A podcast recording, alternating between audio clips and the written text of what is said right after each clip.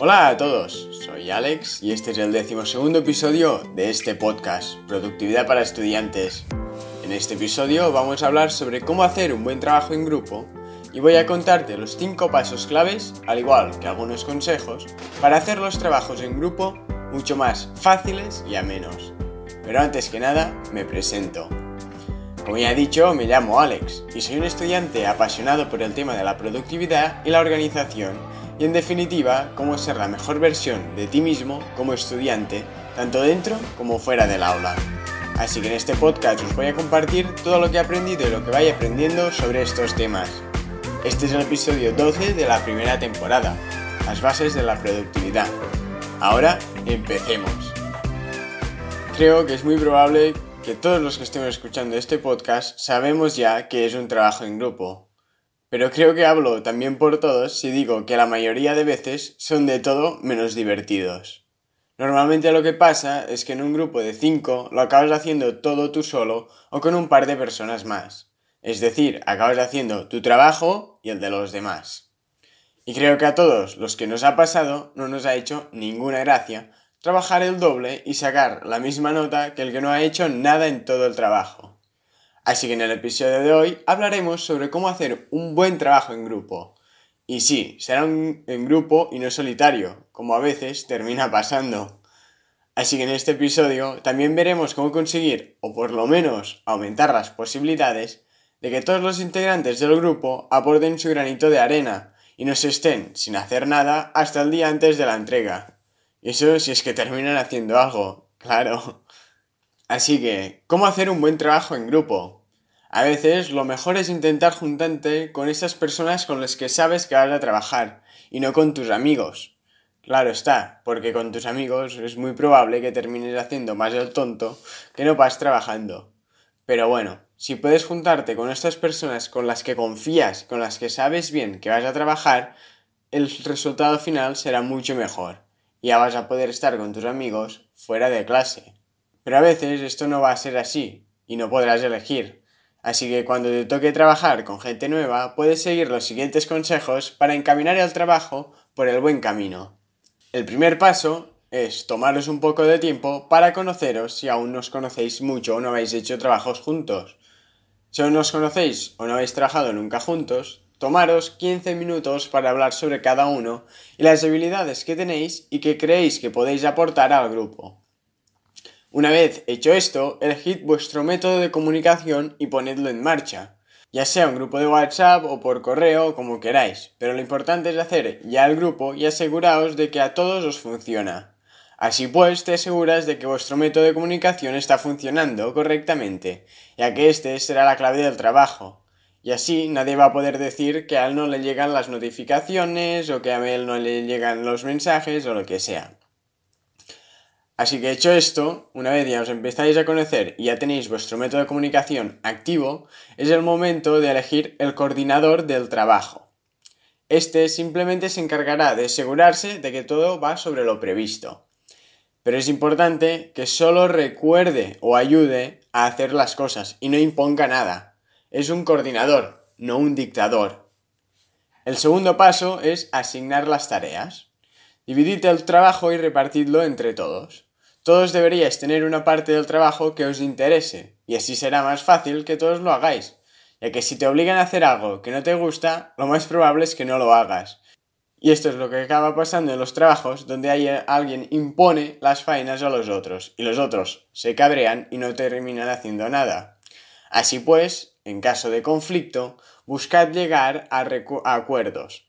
Es decir, buscar una situación win-win o incluso hacer que los dos que quieren hacer la misma parte, en vez de hacer una parte cada uno, hagan las dos partes del trabajo junto, las que les gusta más y otra que no tanto. Pero bueno, así a lo mejor trabajan. El tercer paso es poner fechas límites. Es vital que pongáis fechas límite para aseguraros de que todos tenéis claro qué tenéis que hacer y cuándo. No apuréis las fechas, más vale que os sobre tiempo para repasar el trabajo que hacerlo a última hora. El coordinador que habéis elegido será el encargado de ir recordando las fechas límite y asegurarse de que todos la cumplen. Es por esto que el coordinador debería ser alguien ordenado y más o menos que tenga buenos dotes de organización Estas fechas deben ser para mini tareas. A ver, si el trabajo es muy corto, no lo hagáis, pero en trabajos que son de 4 o 5 personas suelen ser más largos. Y lo mejor es que podéis hacer mini tareas y no todo el trabajo para un día, sino que esta parte para un día, esta para otro, y así terminadlo cuanto antes posible. Poned fechas para varias partes del trabajo, como os acabo de decir, y no solo la entrega final. Y principalmente esto se hace en trabajos más largos, claro está. Si no, hacedlo todos directo y ya está. Pero no es lo más común en trabajos de tantas personas. El cuarto paso es juntarlo todo y repasar. Este paso consiste básicamente en juntar todas las partes del trabajo. Una vez lo tengáis, deberéis juntaros todo el grupo y cada integrante deberá hacer una mini presentación de su parte del trabajo a las demás personas del grupo. Así os aseguráis de que todos entendéis el trabajo al completo y no solo vuestra parte, que es donde suelen fallar muchas presentaciones. Aquí es el momento de hacer anotaciones y mejorar las partes que nos queden claras. También es vital que os aseguréis de crear conexiones entre partes, para que el trabajo fluya con un hilo temático y no sean pegotes, que es lo que suele pasar muchas veces. Paso 5. Practicar. Finalmente os aconsejo hacer un par de ensayos si tenéis que hacer una presentación del trabajo. De esta forma os daréis cuenta de si el trabajo fluye como debería o si hay algún problema. Este paso no es esencial, pero siempre está bien para asegurarse una buena nota.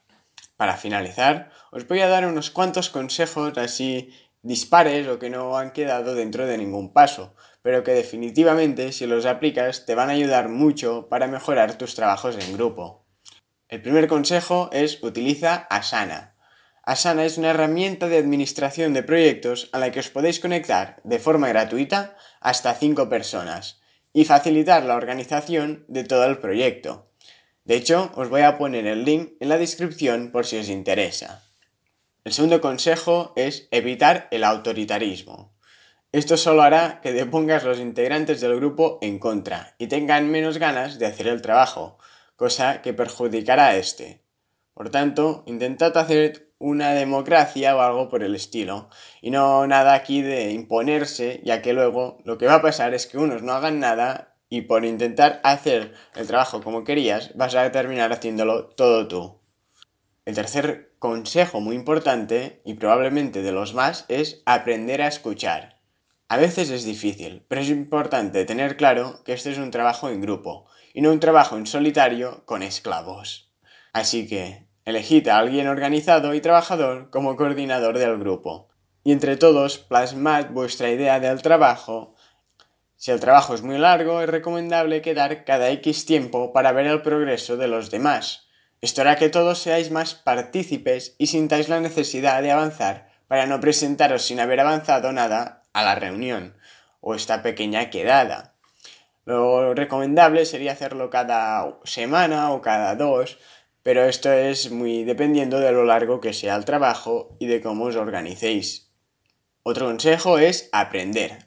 Mira lo que te funciona y lo que no. Busca siempre mejorar tu manera de hacer los trabajos en grupo y aprende de tus experiencias.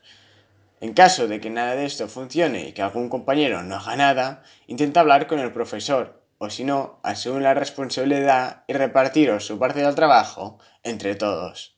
Esto te va a preparar para el futuro, y aquí ya verás que cuando trabajes esto también te puede pasar, y la vida a veces no es justa. Pero los que hacen el esfuerzo, al final se ven recompensados, así que no te desanimes. Personalmente creo que casi siempre se puede conseguir involucrar a todos los miembros, pero a veces esto no es posible, aunque si hecho bien es muy probable que lo consigas. Pero este último consejo que te he dado de hablar con el profesor o de repartiros la faena de un integrante entre todos, úsalo solo en última instancia y tras haber probado todas las demás técnicas y trucos que te he dado.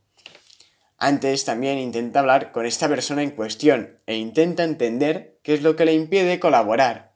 Muchas veces hay una razón escondida y si la descubres es posible que puedas solucionarla.